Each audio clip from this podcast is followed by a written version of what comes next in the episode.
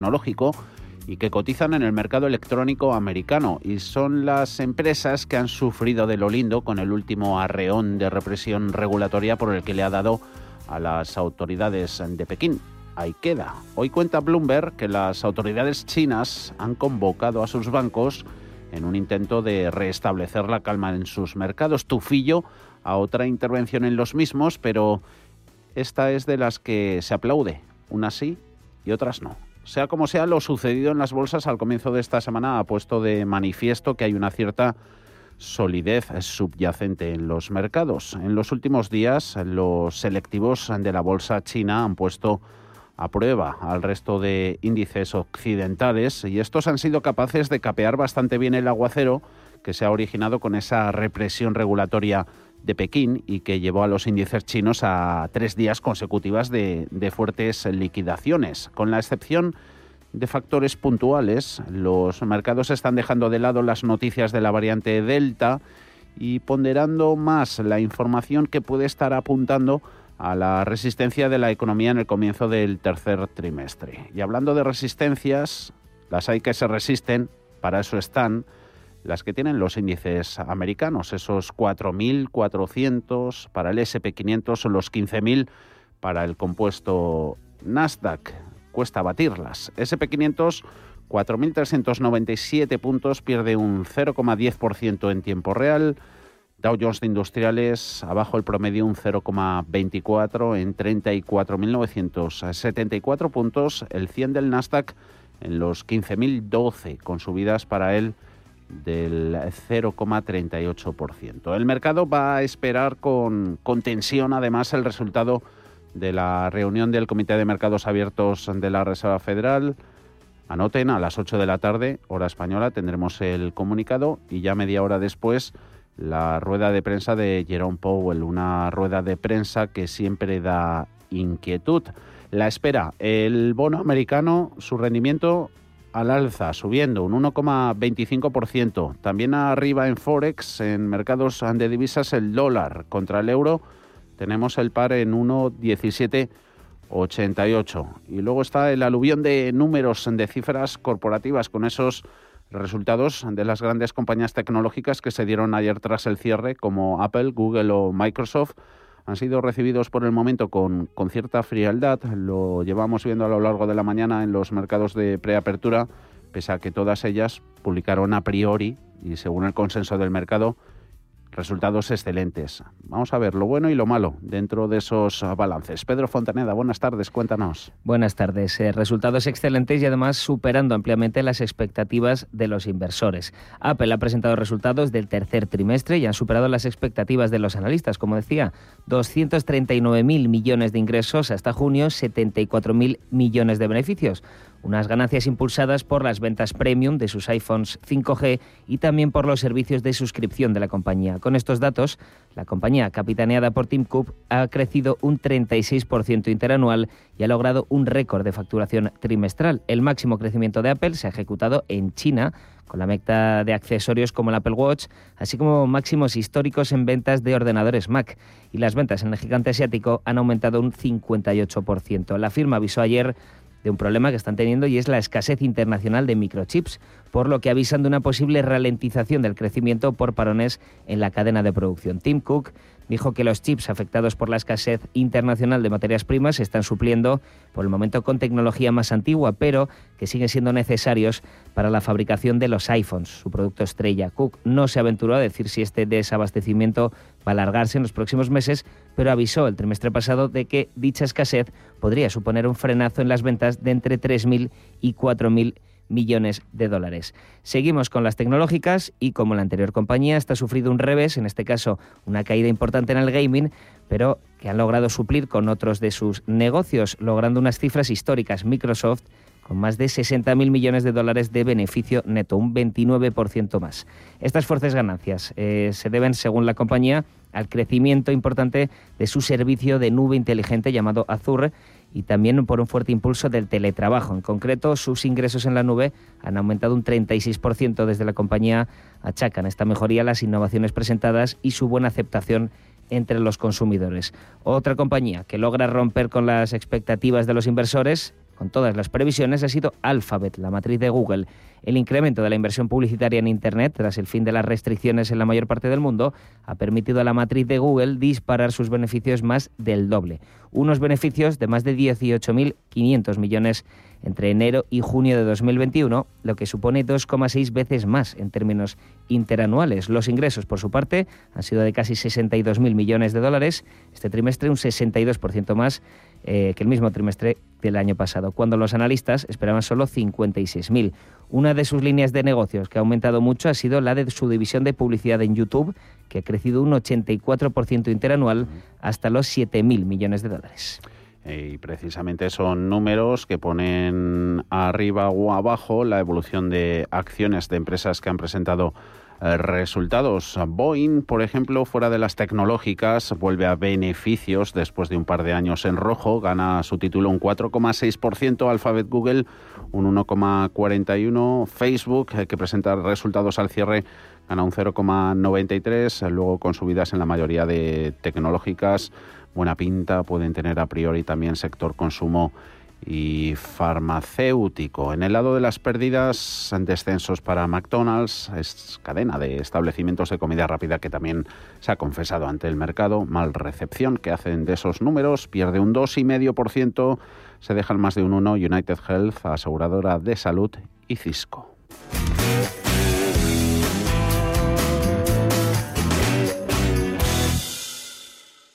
Análisis con Ricardo Giles, director de inversiones en TREA Asset Management. ¿Cómo va todo, Ricardo? Muy buenas tardes. Hola, buenas tardes. Sí. muchas gracias. Me alegro. ¿Sentimiento del mercado bueno, malo o regular? Hombre, bueno, ¿no? Pero, pero cauto, ¿no? Al final, eh, un poco el mal de altura este lo estamos empezando a vivir, ¿no? En cuanto sabía, o sea, no sabía las cifras exactas, pero sabía que iban a ser muy buenas las de los grandes de, de, Estados Unidos, ¿no? Incluso las grandes aquí en Europa están saliendo, pues bueno, pues muy bien. Lo que ocurre es que, ¿no? Se ve que la gente lo que aprovecha es para hacer un poco de caja. Claro, porque está, porque se opta por eso y no por premiar tan buenas cosechas en, en América, también en la Europa corporativa. ¿Estaba todo ya descontado? Parece, ¿no? Por lo menos el mundo el que estamos, eh, en el que hemos estado viendo los últimos, por lo menos nueve meses, ¿no? Hay que tener en cuenta que, sobre todo estas grandes, han sido las que han estado empujando los índices desde, mm. desde, desde mayo, ¿no? Porque aquí en Europa, la verdad es que desde finales, mediados de mayo, pues hemos hecho, no ha hecho gran cosa los, los, los mercados. Y es verdad que el dinero, pues ha ido mm. desde las compañías, bueno, pues de crecimiento, perdón, de, de value, de, de, más, descontando más crecimiento macro, y ahora se han ido, pues digamos, a lo que es defensivo, ¿no? que serían las Apple, las Google y todas estas.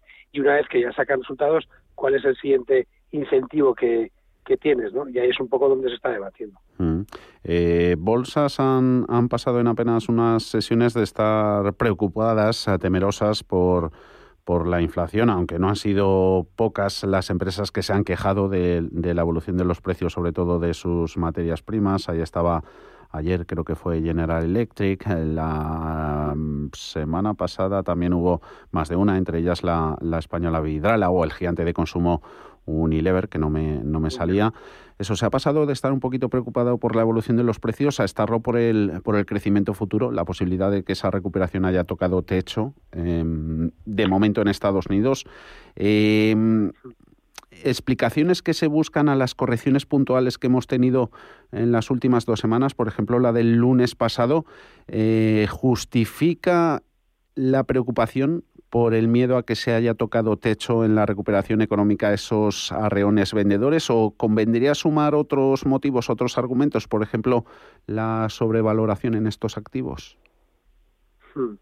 Totalmente, ¿no? Yo creo que es que, es, que has barrido un poco todo lo que todo lo que se está, estamos pensando todos en, los que estamos aquí en, en mercado. Hay una cosa que es un hecho y es el tema de que a nivel de tasas interanuales y de las cifras que vamos a ver en periódicos y tal, mm. y que probablemente saquen ahí pecho los, los políticos, eh, los crecimientos han tocado techo ya en mm. junio en el sentido de que pues 18% en España, o el 12% en Europa, o el 10%, 9 y pico, 8, pues veremos a ver cómo quedan el de Estados Unidos.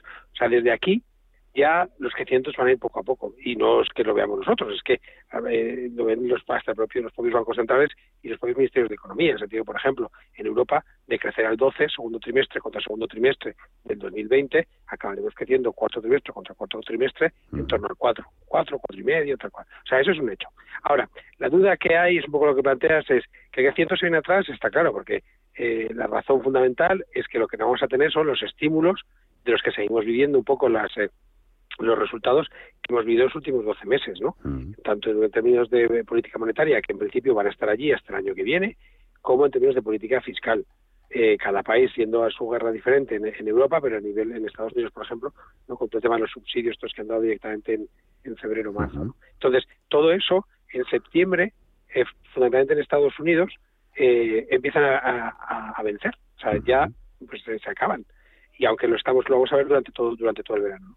Entonces, la duda que hay es un poco eso, ¿no? Es que, hemos estado con esteroides, está claro que se ha salvado un bache importante, pero ¿cómo queda la situación a partir de ahora, no? Eh, siempre tenemos todavía la, coletilla esta de la pandemia, etcétera, pero que cada vez la verdad es que afecta a los sectores muy concretos, ¿no? Pues tema de tema de viajes, etcétera. En general el mercado la primera riesgo no, se está moviendo mucho. Mm. Y frente a un crecimiento que está claro que es débil, lo que pensamos es cómo, de más, cómo más débil en cuanto a lo que será la trayectoria normal, ¿no? el crecimiento potencial que llevan los economistas, qué nivel de inflación vamos a tener. Y también la inflación lo que sí que parece es que eh, toca techo ahora, en, eh, julio, veremos a ver qué, qué pasa con el, con el petróleo, ¿no? porque al final en, Europa, en España, por ejemplo, se ve muy claro, en Europa igual el efecto de la inflación es fundamentalmente por precios de, energía. Luego hay mm. también alimentos, pero sobre todo ha sido energía. Entonces, cuando eso remita, por efecto calendario, ¿cómo estamos? Mm. Así que yo creo, nosotros pensamos, vaya, que es cierto lo que planteas de que hay un poco de mal de, altura en el sentido de que los precios que están parando por las cosas en algunos sectores un poco están pasados de vueltas, pero también es otra, otra historia que estamos viendo que el momento en que decida alguien, lo veremos esta noche con la FED y tal, que en qué momento vamos a empezar a quitar estímulo, etcétera, pues eh, pues ahí esto se moverá, ¿no? Mm. Y hay que tener en cuenta que eso, que es que el ritmo este, un ejemplo muy claro, ¿no? Eh, crecimientos de beneficios del 50, del 60% año contra año, eso es irrepetible. Y por eso está pagando una prima, fenomenal. Mm. En los próximos 12 meses, lo normal, lo normal es que sean, pues eso, del 10, una cosa normal. Mm. Y ahí ya, eh, bueno, pues las cosas empiezan a, a chirriar un poco, ¿no? Si hay cualquier susto de crecimiento o de que los bancos centrales quitan antes estímulos, los gobiernos no encuentran la, en los acuerdos para hacer estímulos fiscales, pues evidentemente esto pues da un poquito más negativo. Y es lo que se, se cotiza, disculpa, en estos movimientos de mercado que por otro lado solo duran un día, ¿eh? uno o dos días, que tampoco es una cosa... Puntuales, puntuales que son. Sí, sí, sí. sí, Oye, eh, Ricardo, por último, eh, con todo esto, con toda esta amalgama, posicionamiento sectorial, geográfico, temático recomendado desde, desde TREA Asset Management. Bueno, nosotros lo que estamos haciendo es irnos a cosas más defensivas, en el sentido de sectores defensivos. Comentabas la, la farma, pues nosotros estamos ahí, pues, pues estamos en, en farma, estamos sobreponderados, una posición que no ha funcionado durante el año, pero bueno, esperemos que la segunda parte del año nos vaya funcionando. ¿no? dentro de la parte de más cíclica y eso, pues hemos estado haciendo caja, sobre todo en bancos, en aseguradoras, en algunas mineras, y eh, lo que estamos llevando, pues ya hacia farma, hacia industriales, pero más ligadas, por ejemplo, aparte de todo el tema verde y todo esto, que esto va a coger muchísima fuerza en la última parte del año, sobre todo para el año que viene, em, también, por ejemplo, eh, todo el tema de aerolíneas, ¿no? tanto aerolíneas las comerciales, sino los que son los, los suministradores, los proveedores para estas aerolíneas, ¿no? Eh, entonces pues, son los Airbus, eh, también los de los motores, en fin, cosas así. En químicas también hay algunas cosas que nos están gustando por el efecto este de materias primas y lo que tratamos de evitar, pues eso, ¿no? Financieras, aseguradoras, el consumo nos da también un poquitín de, o sea, no de repelús, pero que, que nos da un poco de miedo, vaya, a ver por dónde, que si la macro no funciona, eh, por donde no va por donde va a pinchar es porque la gente tiene muchas expectativas puestas de que la gente se va a gastar el dinero que está ahorrando, ¿no? y, y no lo vemos tan claro, ¿no? Sobre todo de cara al cuarto trimestre. Pues con todo eso nos quedamos. Lo hemos apuntado en la libreta Ricardo Gil, Tre Asset Management. que vaya excelente el verano, las vacaciones se haya a la vista. Gracias, Ricardo. Muchas gracias, igualmente. Un, Las auditorías energéticas se tienen que renovar cada cuatro años desde su realización. En NES contamos con amplia experiencia en la realización de auditorías energéticas de diferentes sectores y hemos llevado a cabo más de 2.000 en los últimos cinco años. Saca la máxima rentabilidad de tu auditoría y averigua cómo hacerlo en NES.es.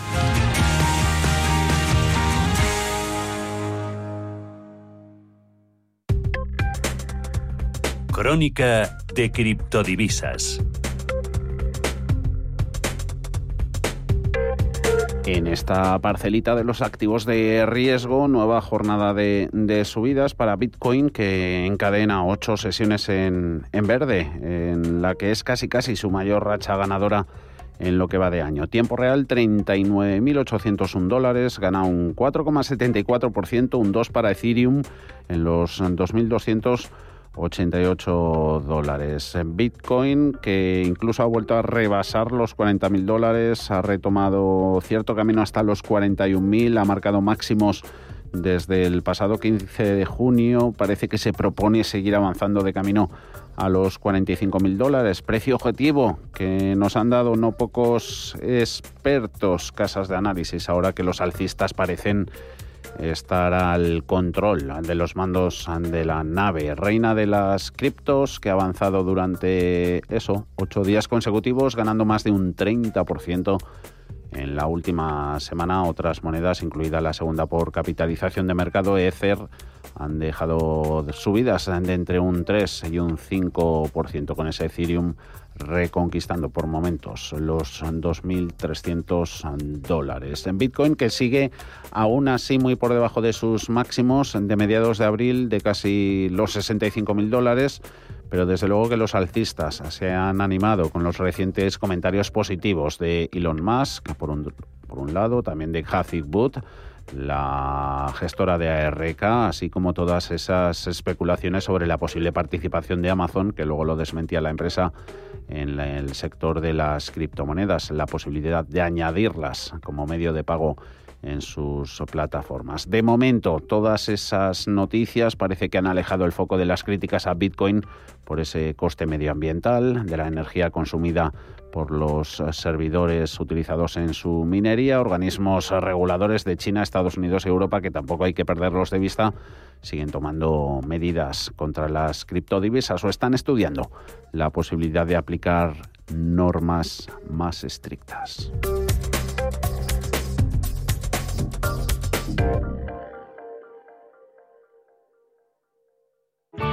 Bontobel Asset Management. Calidad suiza con el objetivo de obtener rendimientos superiores a largo plazo. En Bontobel Asset Management siempre estamos a la vanguardia de las inversiones activas en bonos y acciones. Para más información, entre en nuestra página web bontobel.com barra am. Bontobel Asset Management, su especialista global en fondos de inversión.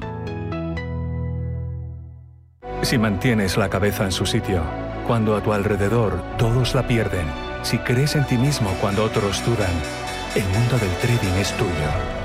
Trading 24 horas, un sinfín de oportunidades. Cuando ves la oportunidad, IG. Todas las operaciones conllevan riesgo. 76% de las cuentas de inversores minoristas pierden dinero en la negociación de CFD con este proveedor. Debe considerar si comprende el funcionamiento de los CFD y si puede permitirse asumir un riesgo elevado de perder su dinero. En 1954 nací yo, mi menda, Antonio Resines. Desde entonces han cambiado muchas cosas. A mí que todo cambie me parece muy bien, pero que las cosas importantes no me las toquen. Sí, sí, sí, que no me las toquen. 1954 del Pozo. Que lo bueno nunca cambie. Hasta luego. Si eres emprendedor, inquieto y tienes dudas que resolver, tu programa es Contravalores, en Radio Intereconomía de lunes a jueves de 10 a 12 de la noche. Contravalores, con Laura Santos y Carlos García de Torres. Cierre de mercados. Javier García Viviani. En los europeos se mantienen las subidas, en algunos con más ganas que en otros. Eh, sigue a la cabeza de las revalorizaciones mercado holandés, eh, ya lo sabemos de sobra, plagadito de empresas de corte tecnológico. Gana el índice AEX de la bolsa de Ámsterdam un 1,24% contagiado por esas ganancias que vemos en el Nasdaq que superan el 0,7. Luego subidas que bordean el punto porcentual en el mercado francés con un CAC 40 en 6.593, arriba un 0,95%.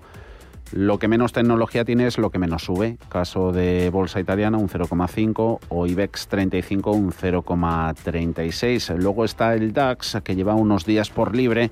Mercado alemán penalizado bastante en los últimos días por la acción de Prosus, Prosus que participa en el capital de una de las empresas más golpeadas en las bolsas chinas. Tencent, DAX está subiendo un 0,27 en los 15.500 62. Viendo ese índice alemán por dentro, hoy hay sobre todo subidas en tecnología, pero también ahí están las Infineon, en SAP o en Fresenius, Delivery Hero también, pero luego sobre todo en empresas de corte más defensivo donde hoy están buscando cierto refugio y aprovechando precios además que se han recortado en las pasadas sesiones, caso de E.ON o RW que experimentan subidas que superan el 1%. Luego las pérdidas allí en Alemania sobre todo están en fabricantes de coches, químicas, también cementeras, Deutsche Börse, Deutsche Bank o la química BAS, perdiendo en el entorno todas ellas del 0,8%. IBEX 35 lo tenemos en esos 8.727 más 0,33%, sobre todo sostenido en la recepción que están haciendo muchos inversores ha llegado ese sometimiento ¿no? a reválida de las cuentas presentadas por no pocas empresas. Ahora las vemos por dentro, las más relevantes. Indra a la cabeza de las subidas, Santander a la cabeza de las pérdidas. Vemos mercados por dentro. Grupo ACS patrocina este espacio. Las tres cotizadas que más caen en el IBEX son bancos. Pierde Santander un 3%, BBVA un 1,47%, CaixaBank se deja un 1,24%. Otra empresa que ha presentado resultados, Naturgy, eh, ve como su título se abarata un 1,02% en los 22,34. Hoy no apoya al mercado telefónica, está un poquito de capa caída la acción de la empresa de telecomunicaciones dejándose un 0,14 en los 3 euros con 81 turísticas están hoy a buenas con subidas que superan el 3% en IAG, 2 euros con 12. Las autoridades de Reino Unido han dado luz verde a que puedan llegar a las islas eh, viajeros procedentes de Estados Unidos sin someterse en principio a cuarentena. IAG en los 2 euros con 12, Amadeus subiendo un 1,57, 56 con 82. El premio gordo es para Indra. Lo comentábamos ayer justo al cierre del mercado cuando la empresa de tecnologías de la información presentaba sus resultados y sobre todo la mejora en el guidance, en sus previsiones, en su outlook en tema de beneficio operativo, también en ingresos. Gana un 13,28% en los 9,04. Siemens Gamesa renovados bríos en el fabricante de aerogeneradores, 5,8% de avance en los 23 euros con 63. Vamos a ver por dónde viene la España corporativa. Titulares que nos dejan las empresas. Alma Navarro, buenas tardes. Buenas tardes. Titulares cargados de presentación de resultados. Santander aleja los fantasmas de las pérdidas del año pasado. La entidad de Ana Botín ha publicado un beneficio neto de 3.675 millones en el primer semestre de 2021 frente a las pérdidas de 10.798 del mismo periodo del año pasado. El banco mantiene la intención de retomar una remuneración a los accionistas de entre el 40 y el 50% del beneficio. José Antonio Álvarez, CEO de Santander. Soy optimista que nuestro modelo de negocio, nuestra diversificación por productos y por países nos da una fortaleza enorme y creo que saldremos pues eh, bien en, este Más resultados de bancos. Unicaja eleva su beneficio en el primer semestre un 15%, hasta los 70 millones. Son sus últimos resultados en solitario antes de integrar Liberbank, una operación que está previsto que se termine de cerrar el viernes. También ganancias para Naturgy, que ha anunciado un beneficio neto de 484 millones de euros en el semestre, un 45% más que el año pasado. La eléctrica ha anunciado además que invertirá 14.000 millones de euros en los próximos ejercicios y, por lo tanto, prevé repartir 5.900 en dividendos. Es alrededor de un euro 20 por acción al año. Y Red Eléctrica también ganancias, gana un 8% más hasta junio, 991 millones gracias a sus negocios internacionales satelital y de fibra óptica. La compañía de Beatriz Corredor gana 358 millones de euros en el primer semestre. Malas noticias llegan para AENA el gestor aeroportuario ha registrado pérdidas de 346 millones de euros hasta junio, es el doble que en el mismo periodo del año anterior y en este caso las causas, pues básicamente la falta de tráfico aéreo por el coronavirus y la incertidumbre. Y fuera de la temporada de resultados, buenas noticias que llegan para Farmamar porque la Agencia Europea del Medicamento ha dado su opinión positiva a su medicamento Cepcelca, Lurbinectedina, medicamento huérfano. Son los utilizados en enfermedades poco frecuentes para el tratamiento, en este caso, de este fármaco concreto de mesotelioma, un tipo de cáncer poco frecuente. Este medicamento ya se comercializa en Estados Unidos para el tratamiento de cáncer de pulmón microcítico metastásico. En el continuo, cayendo los dos bancos que van a caminar juntos, Unicaja con sus cuentas pierde un 4,8, Liberbank se deja un 4,03, vuelve a sufrir la acción de día abaratándose más de un 3%. Las mayores subidas después de Indra son para Duro Felguera del 6,7% y Prisa del 5,58%. Y en ese capítulo de recomendaciones, pues muchas firmas de análisis reaccionan a la mejora de previsiones por parte de Indra. Societe General le aumenta consejo desde mantener a comprar, le aumenta precio objetivo desde los 8,3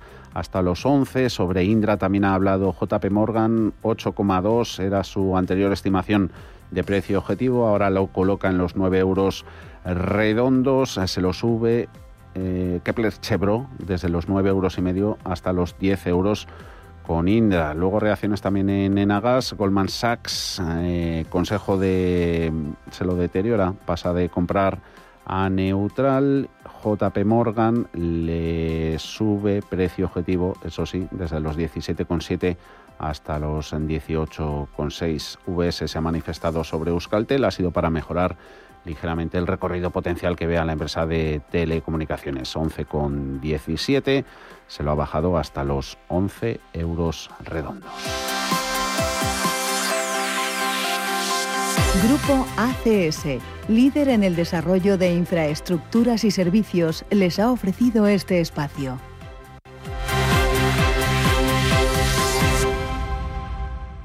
Y a las seis y cuarto, consultorio de Bolsa. Sergio Ávila de IG y David Galán de Bolsa General van a responder a todas sus consultas si se ponen en contacto antes con nosotros. 91 533 18 51 o 609 22 47 16 para las notas de voz y WhatsApp. El suelo se mueve bajo nuestros pies y parece que no hay otra salida. De lunes a jueves, consultorio de bolsa y fondos de inversión en cierre de mercado.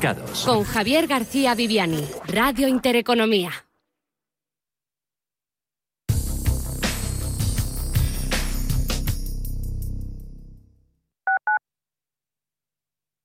Algunos coleccionan sellos y otros son coleccionistas de vida. Cazadores que salen a por ella que saben que hay que exprimirla antes de que se escape y cuando se escape, volver a perseguirla y no parar nunca. Si la vida es un viaje, que sea el mejor de tu vida. Del 14 de julio al 31 de agosto, un Audi Q3 puede ser tuyo por 295 euros al mes y entrada de 11.350 euros. Time to live, time to Audi. Consulta condiciones en Harmauto, tu concesionario oficial Audi.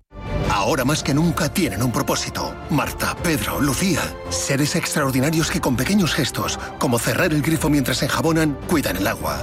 Únete a ellos. Descubre tus superpoderes en canal de Isabel El poder está en tu mano.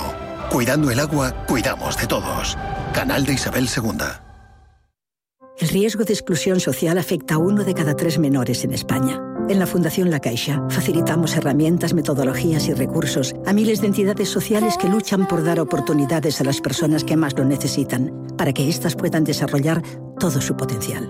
Solo es progreso si progresamos todos. Fundación La Caixa. En el Soto de la Moraleja, restaurante Kionan Sui, de comida peruana, cantonesa y chifa, con una gran variedad de sabores y aromas que te dejarán boquiabierto. Junto al restaurante Inari Moraleja, calidad y satisfacción garantizada. Restaurante Kionan Sui, reservas y pedidos en el 910090830 o grupoinari.es. Te esperamos.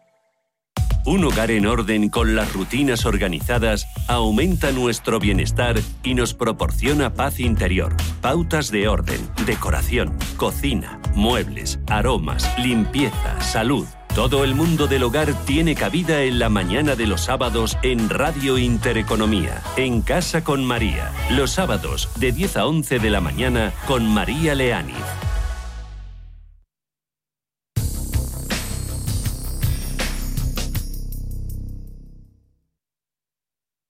Tras 25 años de experiencia, Radio Intereconomía comienza una nueva época. Contamos con tu audiencia. Low interest rates are a symptom of a weak economy. The longer the uncertainty uh, lasts, the costlier it will be for the economy. The output is stronger, a fatigue uh, on, on the shoulders of people. Expansión y ciclo. Cierre de mercados.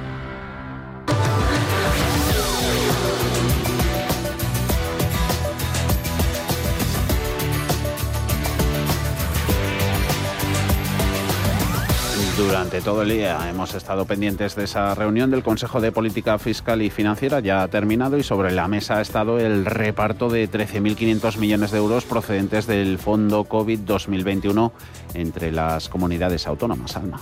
Lo último que hemos sabido es que ese montante se repartirá en un 70% en septiembre y el 30% restante les llegará a las comunidades autónomas a partir de noviembre. Reunión telemática que ha presidido la ministra de Hacienda María Jesús Montero y en la que se han explicado los criterios de reparto del dinero que está recogido en los presupuestos generales del Estado y que complementan al fondo de 16.000 millones de euros que el Gobierno central ya repartió el año pasado entre las comunidades. La vicepresidenta económica Nadia Calviño ha dicho que esta reunión es especialmente relevante por el importante papel que las comunidades juegan en la recuperación de la economía tras la pandemia. Se va a hablar de temas muy importantes que tienen que ver con el futuro de los ciudadanos y como, como representantes públicos, pues para eso estamos, ¿no? Para mejorar la vida de nuestros conciudadanos y, y yo espero, eh, las comunidades autónomas tienen un papel muy importante que jugar en el despliegue de este plan de recuperación y por eso yo espero que finalmente todos eh, participen el principal criterio que primará para repartir esos 13.500 millones, el de población, una decisión que han apoyado la mayoría de comunidades autónomas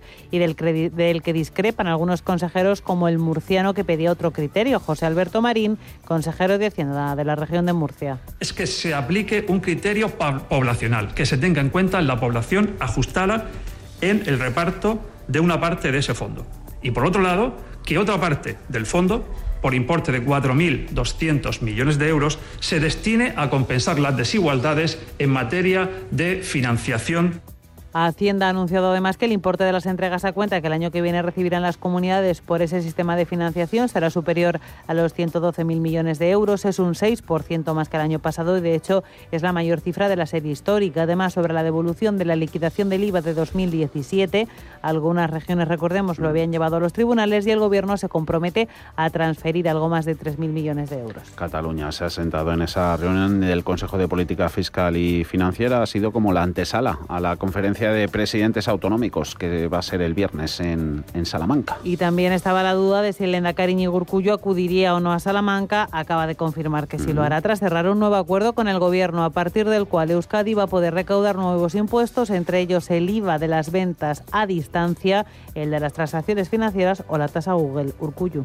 Hay temas que se van a tratar, como es el del coronavirus, como la vacunación, etcétera, como también el plan de resiliencia, de reactivación con los fondos europeos. Todo ello en un marco de relación también bilateral con el gobierno español y que es el que hoy se acaba de sustanciar, alcanzando un acuerdo para la celebración de la Comisión Mixta de Concierto Datos, estadísticas que nos deja este miércoles. Salario bruto anual, el de 2020, hoy lo publica el INE. El año pasado alcanzó los 22.830 euros. Y es una caída del 2,6% respecto al año anterior. Este descenso se da tras tres años de crecimiento y se explica, según el INE, con que en 2020 hubo trabajadores remunerados con salarios y otros en ERTE con prestaciones del SEPE, por lo que la masa salarial percibida no guardó relación con el número de empleados. Así que el INE dice que este dato de salario medio este año está distorsionado. No ha llamado tampoco la atención que el coste laboral en hostelería cayese un 31% el año pasado por la pandemia. Sí, el gasto bruto por empleado para las empresas de este sector se redujo hasta los 13.323 euros. En contraposición, el suministro de energía, gas y aire acondicionado fueron los sectores que más gastaron en sus trabajadores con un coste bruto por empleado de 79.544 euros. Y en las próximas horas vamos a estar pendientes del Consejo Interterritorial de Salud. Algunas comunidades se quejan de la falta de vacunas sobre la mesa el uso del certificado COVID, ya se han expedido 11 millones de documentos. El debate si debe utilizarse para el sector de la hostelería estaba previsto que se utilizara para garantizar la movilidad libre. El Gobierno se abre a estudiarlo, pero destaca que debe analizarse si la medida cuenta con las suficientes garantías jurídicas. Reyes Maroto ministra de Turismo. Bueno, sabéis que es algo que está ahora mismo en debate dentro de la Comisión Interterritorial. Tenemos que dar las garantías jurídicas para que se pueda utilizar este certificado, como bien señaláis, eh, no solo para acceder a determinados establecimientos, sino también eh, para eh, acreditarlo en, en los usos distintos a los que ahora mismo se ha validado y Galicia y Tenerife ya lo tienen en marcha, Andalucía se lo plantea, País Vasco cuestiona la medida, la Comunidad Valenciana la descarta hasta que se extienda la vacunación después de verano y comunidades como Madrid y Castilla-La Mancha lo que piden es un criterio común comandado por el Gobierno central.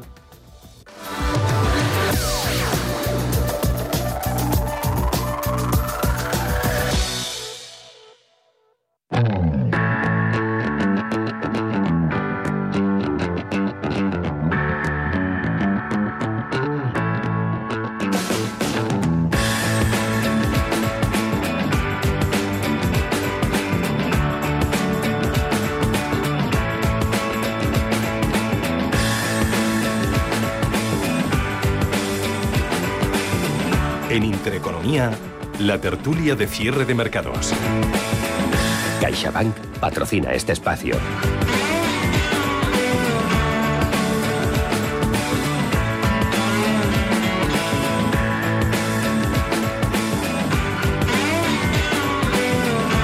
Tiempo de tertulia. Hoy vamos a estar con Carlos Mayo. Ahora le saludamos. Al quien sí tenemos al otro lado del teléfono es a Juan Pablo Calzada, analista político y económico financiero. También, ¿cómo va todo, Juan Pablo? Muy buenas tardes.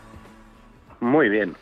Vamos a hablar de varios asuntitos, pero vamos a empezar un poquito con el salario mínimo interprofesional. Ya están respondiendo diversos agentes de cómo van a subir las cuotas de los autónomos con ese aumento del salario mínimo, eh, la marcha atrás, rectificación de Calviño pidiendo ahora unidad a los empresarios para subir el, el SMI este ejercicio a la vuelta del verano, una rectificación de la ministra de Economía que puede estar engrasando un poquito más la, la coalición en el gobierno de cara a la negociación de los presupuestos, Juan Pablo. Eh, bueno, desde luego es una decisión política, ¿no? O sea, lo último que nos falta ahora es seguir aumentando los costes de la economía. Está subiendo la energía, eh, están subiendo muchos otros costes y ahora, bueno, también el coste impositivo, también han subido los impuestos en muchas cosas y dice, y ahora van a subir el salario mínimo interprofesional pues es pegarse un tiro en el pie cuando lo que se quiere es una recuperación económica. Eh, evidentemente es un peaje de político para que el presidente o el actual gobierno se mantenga en el poder, pero vamos, eh, no es lo, es lo último que necesitamos en esta situación y vamos a ver eh, qué pasa con qué repercusión tiene en, la petición de fondos a Bruselas, ¿no? Porque Bruselas está hablando de flexibilizar, de mejorar la, o de reformar la economía, pero yo mucho me temo que en otra dirección. Vamos a ver en qué queda todo esto, pero vamos, eh, tiene una muy pinta de, asunto político y que no tiene nada que ver con la economía bastante seria. Mm. O sea, el problema de la, es la economía europea en general y la española, que, que no acabamos de levantar cabeza desde la crisis del 2008, es la falta de competitividad y en parte por los altos costes que tienen que soportar las empresas. Entre ellos, pues un gobierno carísimo con que, implica tener unos impuestos altísimos y eso nos perjudica. Si ahora encima subimos también el, precio del salario, vamos, el salario mínimo y perjudicamos a los, a los autónomos, que es el camino de recolocarse de mucha gente que ha perdido su empleo, pues eh, realmente en la el sentido de esta medida solo puede ser político, ¿no? que efectivamente Podemos esté dispuesto a romper la baraja y a, tumbar el gobierno si no le hacen caso. Carlos Mayo, ahora sí que te tenemos por ahí. ¿Cómo estás, Carlos? Muy buenas tardes. Aquí estoy, muy bien, muy bien. Buenas tardes. Que un, un, mini punto que se ha anotado la ministra de Trabajo, Yolanda Díaz. Bueno, bueno, sí, aquí la gente se pone unas medallas y, y puntos y lo que te parezca, pero lo que lo cargan siempre es sobre el empresario. Mm. Como ninguno de estos ha sido empresario ni ha tenido que dejar de dormir todas las noches para ver cómo cuadra las cuentas, pues entonces es fácil. Aquí es muy fácil subir a los, bueno, las, los sueldos, los salarios y las rentas de la gente si no los paga ni siquiera el mismo gobierno. Mm. Eh, y eso que se ha subido muchísimo los impuestos. Ya dijo el Banco de España que la anterior subida del SMI había costado no sé cuántos puestos de trabajo. Y ahora pues costará más porque esto no encaja, que no encaja, que el problema de España es un problema de productividad, palabra que ya se ha olvidado, y competitividad, que es la siguiente. Entonces, si la gente, si los empresarios no son competitivos, y no solo eso, si prácticamente se les asfixia, pues no van a, eh, ellos no van a poder contratar em, empleados y acabaremos todos siendo empleados públicos. Mm, bueno, ahora va, va a haber más oportunidad al respecto con la hiper mega convocatoria de puestos en la función pública. Juan Pablo. Bueno, vamos a ver, ¿no? Vamos a ver qué pasa con la convocatoria, porque parece que mm. eh, un tercio ya están dados a interinos, con lo cual no saldrán al mercado, sino simplemente mm. regularizarán o harán una situación permanente la de muchos trabajadores interinos, que estoy de acuerdo en que eso hay que arreglarlo de alguna manera, y luego bueno vamos a ver en qué, de qué tipo de puestos de trabajo estamos hablando y si hacen falta no dice esto una vez más es otro coste más para para la competitividad de España o sea el, el, Estado se cuenta en PIB por lo que cuesta pero no está nada claro que produzca eso. O sea eso no está demostrado todavía de manera teórica por nadie. Entonces de pues más empleados públicos, mayores costes de, de, la, parte pública que tiene que soportar la, parte privada del país. Ah. Pues eh, muy positivo otra vez, eh, tiene que ver con, pues, pues, será muy bien recibido desde el punto de vista político, pero vamos a ver en qué queda, qué puestos de trabajo estamos hablando y para qué sirven, ¿no? Porque eh, está claro que, que la administración es eh, está llena de duplicidades, que hay muchísima gente trabajando haciendo exactamente lo mismo y que al final solo se ponen cortapisas los unos a los otros y que las cosas no están funcionando. Lo hemos visto durante todo este año de pandemia, que en, el que el SEPI no funciona, mm. eh, no funciona prácticamente nada, ¿no? Y lo único que ha funcionado es la sanidad y no por la organización que se hace desde las comunidades autónomas y del gobierno, ha sido a fuerza de, empuje de riñones de, los trabajadores sanitarios. Yo eh, espero que sean muchos muchos de estos empleos tengan que ver con el sector sanitario, se lo han ganado a pulso, han hecho un gran favor al país durante el año y pico o el año largo que llevamos de pandemia y, a ellos les vendría muy bien. Y dice, pero bueno, eh, no sé en qué a, qué nos dedicamos, ¿no? O sea, a qué se van a dirigir. Ya el año pasado también fue récord en contratación de empleados públicos por parte de las autonomías, ¿no? dice, aquí crece mucho el empleo, pero por la parte pública y quién paga la fiesta, ¿no? Y mm. seguimos engrosando la deuda, mm. ¿cómo vamos a pagar todo esto? Mm. Eh, se agranda la estructura mastodóntica de, del Estado, pero luego eso nos venden, oye, que va a ser más fácil, más para generar competitividad entre las empresas, que se va a poder crear sociedades con un euro, un, casi casi como un todo a 100, Carlos. Sí, bueno, vale, vale, pero para rematar esto otro que estamos hablando, he visto en una televisión que tratando de convencer a la gente se decía que Noruega tenía un 21% de empleados públicos y Alemania bajaba al 14 y España andaba sobre el 15. pero claro, es que hay que ver cuál es la productividad o competitividad de cada empleado público de cada sitio, porque aquí hay muchísimos empleados públicos, pero muy poca valor añadido público. Eh, eh, Esto lo, lo vemos y lo comentamos casi todos los ciudadanos. Bueno, el hecho de querer crear una empresa por un euro, empezando porque no me lo creo, pues siempre se dirá que si llamas a no sé qué sitio y pones en la web y coges la app de no sé qué cosas, entonces llamas y puedes hacer como en Estados Unidos, que con un euro funciona una empresa.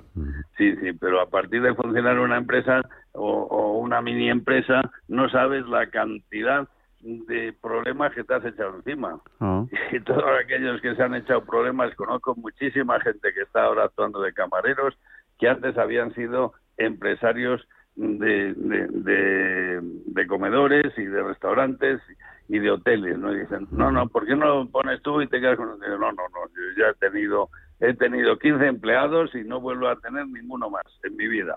Esto se lo he oído a cuatro personas que conozco. Entonces, bueno, no sé si de verdad, porque como estamos en un poco en el, en el gobierno de los anuncios, pues por anuncio que no quede.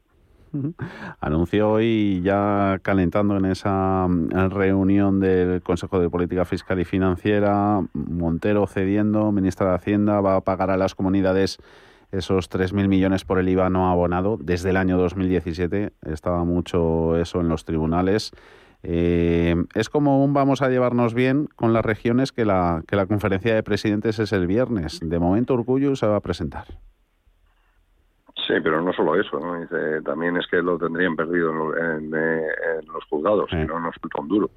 O sea, ahora mismo no- lo último que necesita Hacienda es seguir pagando a, a otras partes del sector público porque es que no les llega la camisa al cuerpo. Llevamos emitido, ni se sabe la cantidad de deuda, llevamos ya del entorno de mil millones adelantados de los fondos Next Generation, o sea que eh, si lo hace es porque efectivamente dice lo tiene perdido y por supuesto porque en lo de la conferencia de presidentes empieza a ser un cachondeo, ¿no? Y dice, si ahora empieza a haber también bilaterales, ¿quién se va a quedar ahí? ¿El, el- el- último que se quede es el más tonto o qué?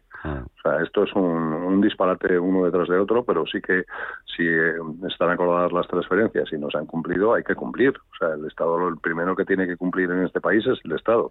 Y luego ya pues se lo puede exigir a los demás. Pues el Estado no para de, pedirnos cosas a, a las personas, ¿no? Y dice, bueno, pues es momento de que empiece a cumplir con otras administraciones en este caso. Pero vamos, eh, eh, será porque lo tienen perdidísimo los tribunales y porque por supuesto les interesa desde el punto de vista político. Bueno, yo creo que, que claro que hay que jugar porque el puzzle este que están armando o este juego que están armando no lo sabe jugar nadie. No conozco ninguna clase de juego que pueda tener tantas excepciones y, y se pueda mantener, ¿no?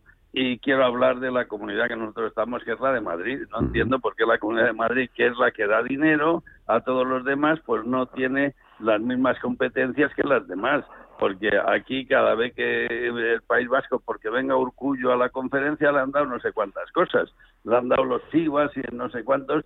Y aquí en Madrid tenemos que exigir tener el mismo nivel de competencias y por lo tanto el nivel de financiación que tienen las otras. Y no menos porque nosotros en la Comunidad de Madrid es la que está ahora dando dinero para el reparto. Y esto otro que dicen de que si la Comunidad de Madrid es que vamos que tiene privilegios que es el colmo. Quién qué dice este valenciano que tiene privilegios la Comunidad de Madrid con con las dos mil o no sé cuántas huelgas que tenemos que soportar los madrileños que no hay Por la, andar por la ciudad por la capitalidad, ¿no?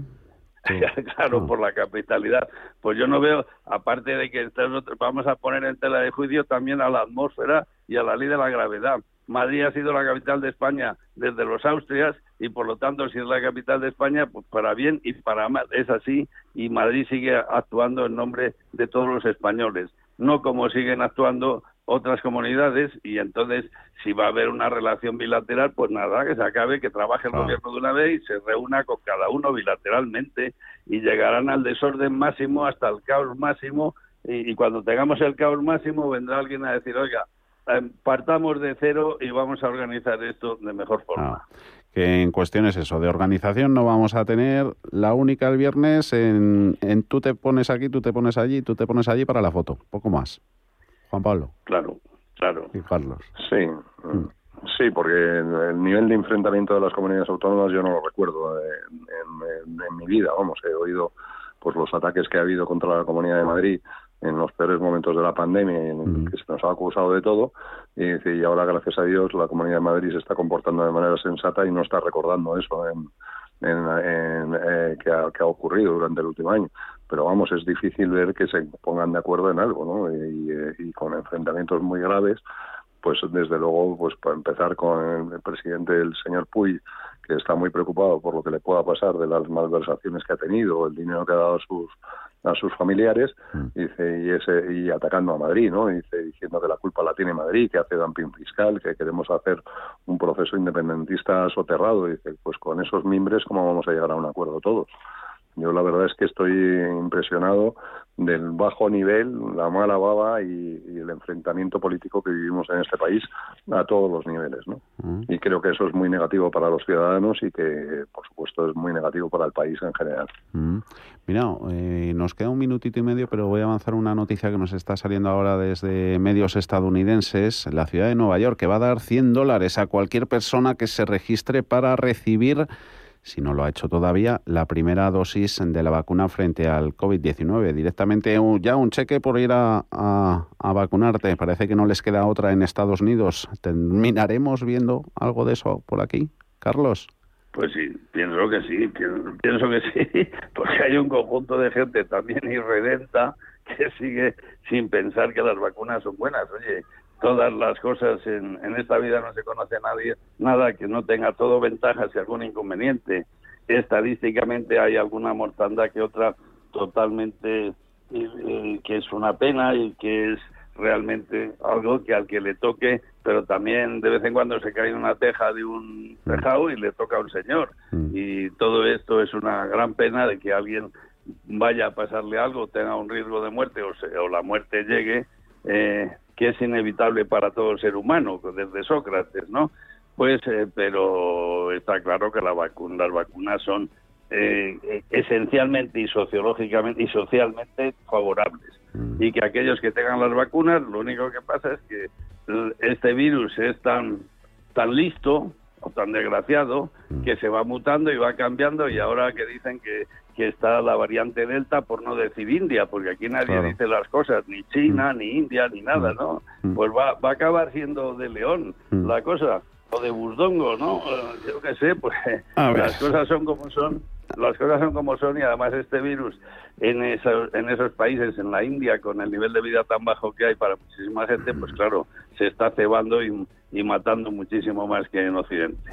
Eh, Juan Pablo Calzada, Carlos Mayo, que nada es, es que nos tenemos que despedir, pero venga, cuartito de hora. Juan Pablo, digo, no, 15 segundos. le vamos a dar palos a la gente para que se vacune. Somos más de ese, de, esa, de ese tipo. Más de palo que de zanahoria. Juan Pablo Calzada, Carlos Mayo, muchísimas gracias a los dos. Hablamos algún día a lo largo del mes de agosto. Si tenéis libre, un saludo. Bueno, vamos a ver. Un abrazo. Felices vacaciones. El verano. Adiós. Un abrazo, felices vacaciones a todos. de hora. CaixaBank ha patrocinado este espacio.